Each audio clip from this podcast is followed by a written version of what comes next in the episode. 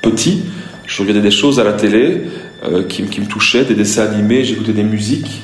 Ça me mettait dans des états euh, déboussolés à pleurer pendant des heures pour des futilités qui pour moi ne l'étaient pas. De l'extérieur, ça l'était, mais moi, ça me touchait en plein cœur.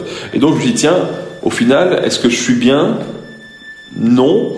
Est-ce que ça m'empêche de ressentir? Non. Mais je dois euh, baliser cette hyper-empathie. Dans votre entourage, vous en connaissez sûrement, peut-être même sans le savoir. Comme 20 à 30% de la population, Jérémy Clément est hypersensible. Le terme désigne des personnes plus sensibles que la moyenne sur le plan émotionnel et sensoriel. Au quotidien, ce trait de caractère les amène à ressentir une joie, une tristesse, une empathie ou une anxiété particulièrement intense. Certains vivent parfois leur hypersensibilité comme un épuisant fardeau, d'autres ont réussi à en faire une force dans leur vie personnelle et professionnelle. Vous écoutez Leur vie, le podcast Société du Vif.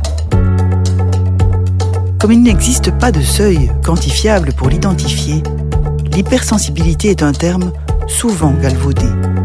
Ce n'est ni une maladie, ni une faiblesse. Cathy Assenheim est neuropsychologue.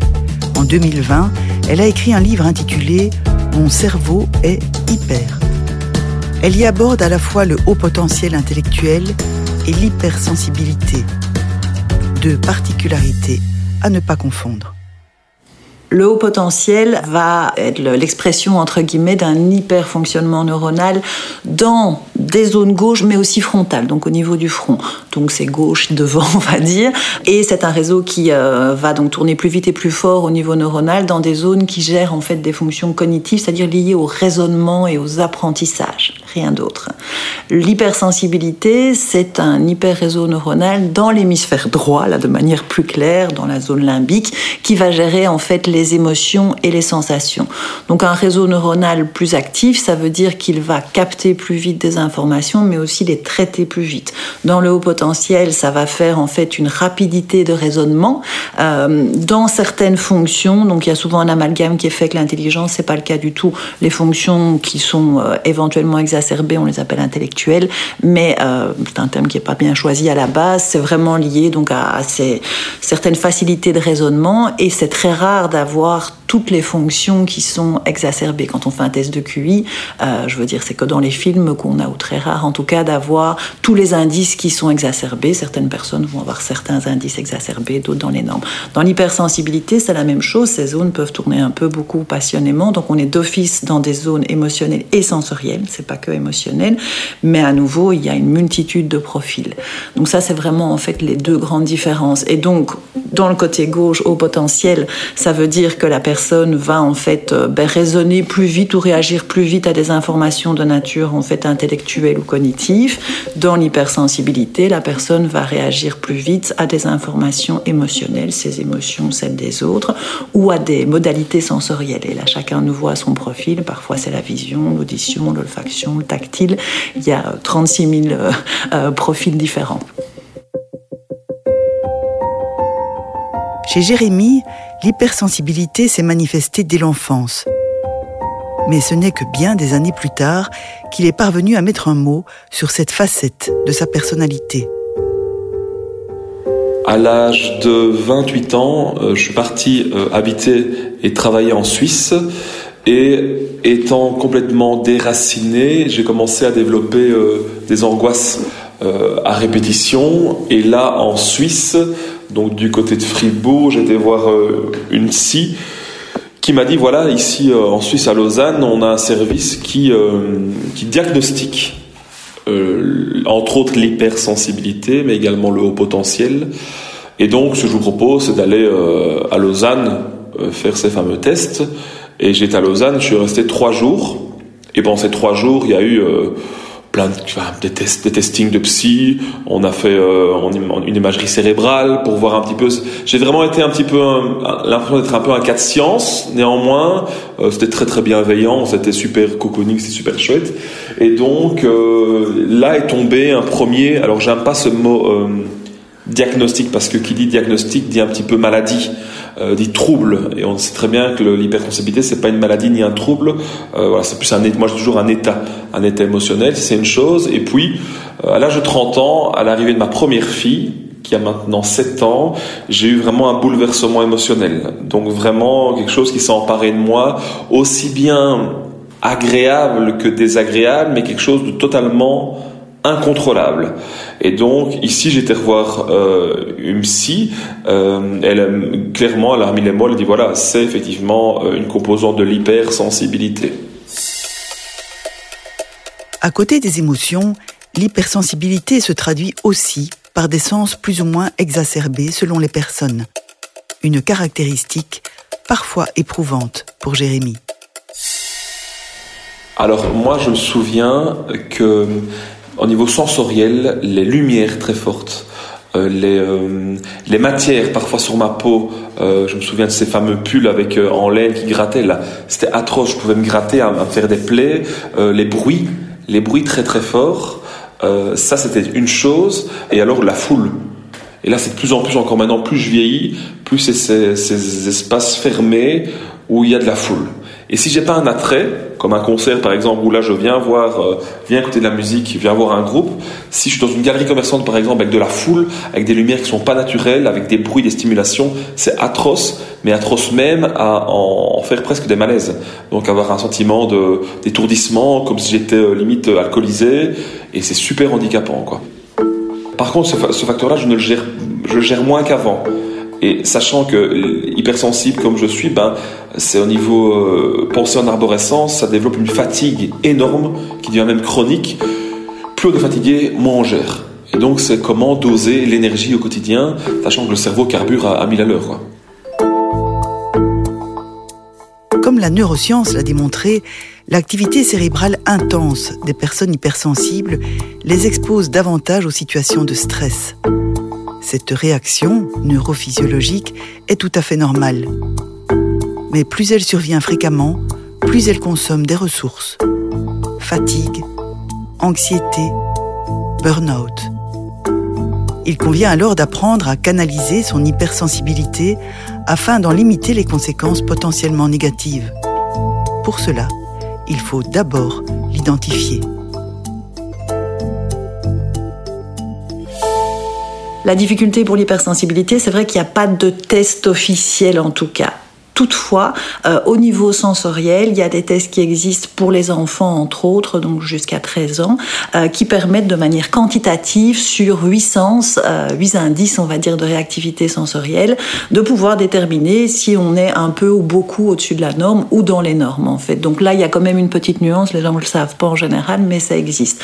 Après, pour les adultes ou les adolescents, c'est vrai que là, en fait, ça va être une analyse plus qualitative, mais de nouveau, on a des critères en tant que professionnel qualitatifs pour déterminer si c'est une gestion émotionnelle dans les normes ou au-dessus des normes, ou une réactivité sensorielle dans les normes ou au-dessus des normes. Donc c'est vrai que c'est un peu compliqué, d'autant que, comme vous le releviez, euh, ben, il y a tellement de modalités sensorielles ou même de, particularités émotionnelles qui peuvent rentrer en compte que ben, c'est assez complexe. C'est pour ça que moi, je suis suis plutôt euh, opposée à ces tests en ligne euh, sur Internet avec juste quelques traits euh, typiques pour l'hypersensibilité, parce que c'est réduire la personne à une liste de traits, alors que c'est beaucoup plus compliqué, c'est pour ça que c'est grave, mais dans la réalité. Donc il n'y a en fait pas de test officiel pour l'hypersensibilité, mais il y a quand même des moyens assez simples, qu'en tout cas on est professionnel, pour pouvoir déterminer, pas quantifier, mais si on est au-dessus de la norme et qu'est-ce qui est exactement en dessous de la norme? Parce qu'il nouveau ces profils homogènes euh, ou hétérogènes.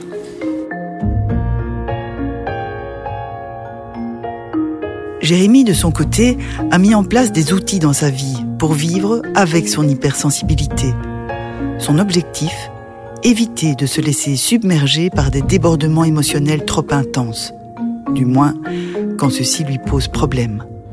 Bah, il y, a des choses euh, relativement basiques, mais le fait de me répéter chaque matin, avant de penser aux autres, pense un petit peu plus à toi, en disant bah, si tu ne t'aides pas toi-même, tu ne sauras pas aider les autres dans ton métier, c'est déjà une chose. Et de deux, bah, c'est comprendre que euh, déjà, on n'a pas, le, moi j'ai le syndrome du sauveur, donc c'est-à-dire qu'on peut pas aider tout le monde. On veut pas aider tout le monde, il faut déjà se concentrer sur soi et sur ses proches, et que bien évidemment, euh, il y a des gens qui vont continuer le chemin sans, sans, toi, et que tu vas pas être là sur leur chemin pour euh, arriver avec ton euh, avec ta cape de super-héros et en, changeant leur vie fondamentalement. Donc ça, ça m'a permis de me raisonner, et puis j'ai bien compris que effectivement, euh, euh, j'avais pas l'énergie pour m'occuper de tout le monde. Par contre, je ne m'empêche pas de ressentir de l'empathie. Néanmoins, je me mets une barrière de je peux ressentir de l'empathie, mais cette empathie ne doit plus m'envahir. Moi, concrètement, l'émotionnel, forcément, prend, je vais pas dire prend toute la place, mais 80% c'est l'émotionnel. Le rationnel, euh, je ne sais pas le faire fonctionner sans aide, sans support, par exemple.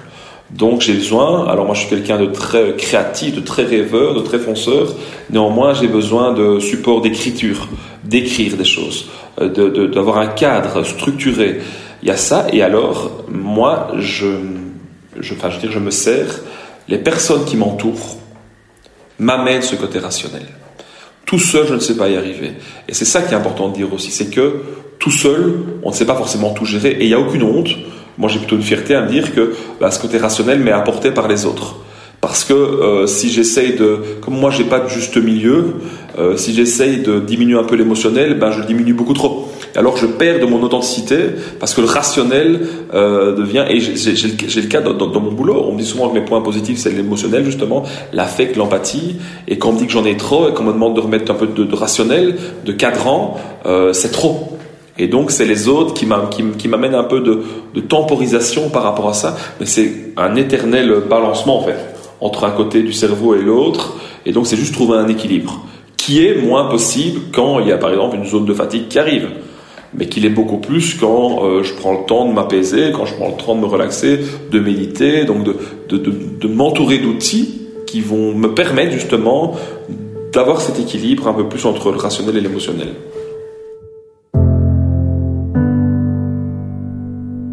Entre le simplisme des tests en ligne et le discours marketing de certains coachs ou thérapeutes, il n'est pas toujours facile de déterminer quand l'hypersensibilité justifie un accompagnement. Dans certains cas, la démarche de consulter un spécialiste, pour soi-même ou pour un enfant, peut parfois accentuer un sentiment de différence. Dans d'autres cas, le fait de mettre un mot sur son existence permet de l'accepter pleinement pour moi, en tout cas, on commence à s'interroger sur éventuellement un diagnostic, parce que c'est ça la première étape, quand il y a des difficultés. Ça a l'air simple comme ça, mais avec cette mode actuelle, euh, je veux dire, on vient consulter euh, quand il n'y a pas de difficultés. Donc, quand il y a des difficultés, je trouve que c'est très important de pouvoir mettre des mots pour rassurer la personne, pour lui dire que c'est pas grave, parce qu'il y a souvent aussi encore cette image euh, du passé, d'une espèce de faiblesse psychologique ou même d'une pathologie psychiatrique quand vraiment en fait euh, euh, les crises sont importantes et c'est d'expliquer à la personne que c'est juste un fonctionnement atypique qui, a enfin, qui peut déborder en fait un peu euh, dans sa gestion pour plein de raisons externes aussi, la fatigue par exemple ou autre, et, et de pouvoir alors ben, pour moi, je pars du principe que quand on comprend, on peut agir. Donc ça, c'est toute mon approche, que ce soit dans mes livres ou mes conférences ou mes formations. Et donc, mettre des mots ben, permet en fait après d'expliquer. Et quand on comprend, ben, on peut alors, alors mettre en place des solutions pour euh, mieux gérer les difficultés. Il y a un point que j'ajoute parce que j'y pense aussi. Vous parliez des enfants, c'est hyper important. Autant j'ai parlé du côté négatif qui est euh, il ne faut pas abuser des diagnostics. Par contre, je pars du principe qu'au plus tôt on comprend sans drame et stigmatisation son fonctionnement, sans pour ça obligatoirement passer par des tests compliqués ou un côté, euh, ben, au mieux on pourra en fait euh, gérer son fonctionnement par des petits outils qui seront naturels et au plus on sera un adulte épanoui. C'est plus compliqué de travailler avec un adulte qui a déjà mis en place des procédés défensifs et qui, euh, des masquages comme j'appelle ça, un adulte hypersensible qu'avec un enfant qui, euh, je veux dire, lui, si on lui explique les choses simplement euh, sans drame, ben, va en fait automatiser beaucoup plus vite euh, la façon de gérer son, son joli cerveau. Et donc, il n'y aura pas ce drame qu'on peut avoir à l'âge adulte quand on découvre. L'hypersensibilité est innée, mais l'éducation tend encore souvent à la brider. Jérémy Clément explique comment la société actuelle peut aussi en exacerber les manifestations. Il y a quelque chose de très éducationnel, c'est-à-dire que un enfant naît, une des premières paroles qu'on a avec son enfant, quand il est en, âge de comprendre, c'est Mon petit, ma petite, tu vas devoir être fort. Parce que la société, elle n'est pas tendre. Donc tu vas devoir, donc, devoir t'endurcir. T'endurcir. Ce mot est atroce. T'endurcir, te, te, blinder, euh, être fort, euh, te mettre un mur, une, armure, pour affronter la vie, affronter la société. Moi, je suis enfant, je reçois ça, je dis, bah, ok, ça veut dire que je dois être dur, je dois être fort. On rajoute à ça l'enseignement, avec le culte de la perfection. Tu dois tout gérer, tu dois être le plus fort. Pour les enfants, c'est la loi de la jungle. Hein. On doit être le plus fort. Et on cultive la perfection. Qui dit perfection dit pas de faiblesse. Pas de faiblesse dit pas de fragilité. Donc concrètement, ça dit bah, pas de pleurs, pas d'émotionnel envahissant. Il faut être dur, il faut écraser l'autre. Et donc, forcément, euh, alors c'est ça qui est, paradoxal, on en parle de plus en plus, bah, néanmoins, on se rend compte que dans le fait, on est en train de créer des robots. Parce que euh, on les empêche de ressentir. L'hypersensibilité est génétique à 60%. D'accord Entre 40 et 60% Donc il y a une part qui est innée, on est hypersensible et on le reste au niveau du fonctionnement cérébral. Maintenant, dans l'hypersensibilité, il y a aussi une influence de l'environnement, qui est aussi entre 40 et 60 selon les profils. Ça veut dire que quand l'environnement est trop stimulant, ou insécurisant, l'hypersensibilité va être exacerbée parce qu'un cerveau qui est déjà tout le temps en alerte, si en plus il y a trop de stimulation ou trop en fait euh, euh, d'alerte, ben, je veux dire, il va déborder. Donc dans ce contexte-là, c'est vrai que les sociétés, enfin la société actuelle, euh, pour ce côté super stimulant, ben, je veux dire, on peut difficilement faire pire. On est tout le temps stimulé, que ce soit en fait auditif, donc par les modalités sensorielles, l'hypersensibilité étant sensorielle, que ce soit en fait par les odeurs, par le bruit, par le mouvement, par nos smartphones, par l'information on continue à gérer. Et donc je pense que ça participe sans doute à l'exacerbation de débordements chez des gens qui, dans une autre société, quand ils sont en vacances par exemple, coupés un peu de tout ça, vont sans doute moins réagir euh, dans des débordements. Donc il y a cet aspect en fait... Euh, environnement qui dans l'hypersensibilité euh, va en fait jouer aussi. Si vous avez un hypersensible qui l'un dans l'autre euh, fonctionne bien avec ses particularités et qui est mis par exemple au milieu, dans le milieu professionnel, donc un, milieu qui est toxique, un open space par exemple pour un hypersensible, c'est quelque chose qui serait sensible au niveau euh, sensoriel de manière exacerbée, multisens, c'est quelque chose qui est complètement masochiste parce qu'il va tout le temps être stimulé, tout le temps être perturbé, avoir plus de saturation. Donc il faut en fait se connaître pour pouvoir essayer en fait ben, de faire des choix environnementaux qui sont plus, euh, plus adéquats. Souvent évoquée à travers ces difficultés, l'hypersensibilité constitue pourtant une force. Plusieurs experts préfèrent d'ailleurs les termes haut potentiel émotionnel ou encore sensibilité intelligente. Aujourd'hui devenu thérapeute, Jérémy Clément peut en exploiter toutes les facettes positives. Au-delà de l'hyper-empathie, moi, si j'ai quelqu'un en face de moi euh, qui ne parle pas, qui n'est pas forcément bien, euh, mais que personne ne le voit, moi je vais le voir. Clairement. Euh, un, petit détail, quand j'ai une femme qui est à mes côtés, je peux clairement dire à quel moment ça va être sa mauvaise période sur le mois, par exemple. Je ressens instinctivement. Alors moi, dans mes suivis dans mon boulot, je n'ai que des femmes et des mamans. J'ai une, sensibilité au niveau euh, instinctif de ressentir beaucoup plus euh, les émotions des femmes, par exemple. Étant adolescent, c'était, entre guillemets, j'étais stigmatisé pour ça. Parce que moi, je ressentais beaucoup plus de femmes, donc je restais avec les filles. Donc forcément, j'ai essuyé un bon nombre d'insultes, et maintenant c'est devenu une de mes plus grandes forces. Mes patientes viennent me voir moi, après avoir été voir des femmes avec lesquelles ça fonctionnait pas, par exemple. Parce qu'elles se sentent comprises. Et donc ça, c'est au-delà de l'hyper-empathie, qui mouillait pour moi le fait de ressentir les émotions de l'autre, de l'autre et d'être euh, touché triste parce que l'autre vit. L'hypersensibilité à l'autre, c'est euh, cibler directement ce qu'il est, ce qu'il ressent, sans forcément discuter. C'est instinct. J'ai envie de dire que l'hypersensibilité, pour moi, c'est instinctif. Un cerveau qui va en fait détecter plus vite les informations émotionnelles et sensorielles va avoir un magnifique moteur d'adaptation, euh, va également en fait avoir euh, une capacité euh, à beaucoup plus sentir les choses de manière intuitive, avec des aspects créatifs, avec des aspects relationnels, avec, je veux dire, toute une série de choses en fait qui font que c'est un cerveau, enfin ce sont des, des cerveaux des fonctionnements qui sont très riches euh, à plein de niveaux. Les émotions, c'est quelque chose de très riche quand on sait les utiliser, qu'on comprend en fait euh, d'où elles viennent. Euh, c'est aussi un sens, des sensations qui sont exacerbées. Donc au niveau créatif, ça donne plein de choses aussi. Donc ça, c'est vraiment toutes les forces. Au fil des ans, l'hypersensibilité de Jérémy continue à évoluer. Elle se manifeste par exemple de manière plus intense qu'avant dans certaines situations bien précises je pense que plus je vieillis, plus les moments euh, fixes comme ça, ponctuels, sont marqués. Un exemple concret, j'étais à Namur il n'y a pas longtemps, euh, je vois un SDF, et je croise son regard, et pendant 10 secondes, on se regarde. Je passe, là, grosse montée d'émotion, j'explose en larmes. Pourquoi Je sais pas. Pourquoi ce regard m'a capté plus qu'un autre alors que généralement je mets des barrières parce que voilà, euh, il y a ça euh, et, les enfants de manière générale, je ne prends plus d'enfants en suivi, c'est mon choix parce que patience et puis trop de patients et mes collègues le font très bien. Mais néanmoins, moi je je regarde parfois, surtout, enfin pas maladroit, mais de regarder des témoignages d'enfants qui sont parfois, euh, comme je vois sur RTVF, non, sur Vivacity, Viva for Life, des enfants qui sont soit malades, soit dans la précarité. Depuis que je suis papa, depuis que je suis papa, ça me bouleverse encore plus, quoi.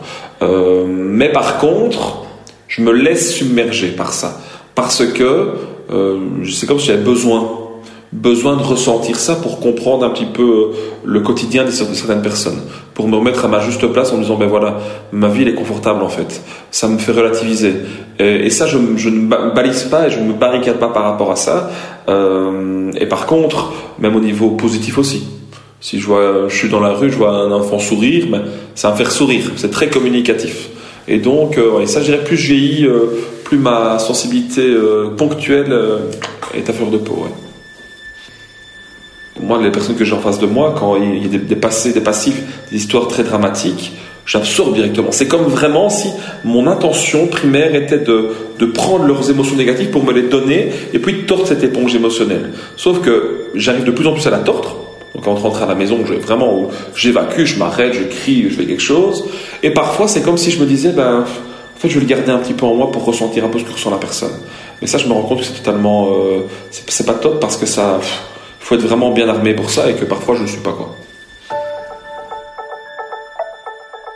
Les hypersensibles seraient-ils trop sensibles? Ou est-ce plutôt la société actuelle qui génère un trop-plein d'émotions? L'hypersensibilité n'est plus un sujet tabou. L'identifier, l'exprimer permet de l'accueillir et donc de l'accepter.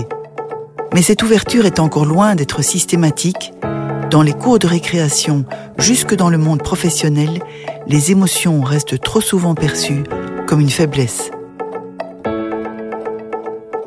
Le fait de, d'enfouir ces émotions, de les cacher, de les éteindre, ça dénature un être humain. Ça fait perdre son authenticité. Les enfants, par exemple, ont un droit, c'est d'exprimer toutes les émotions. Et les adultes autour ont un devoir, c'est pas forcément de les comprendre, mais c'est de les accueillir et les accepter. Vous venez d'écouter Leur vie, le podcast Société du Vif, écrit par Christophe Leroy, réalisé par Pierre-Étienne Bonnet. Découvrez l'ensemble de notre dossier sur l'hypersensibilité dans notre magazine du 7 septembre, ainsi que sur notre site et notre application Mes Magazines. N'hésitez pas à partager, à commenter et d'ores et déjà merci de nous avoir écoutés.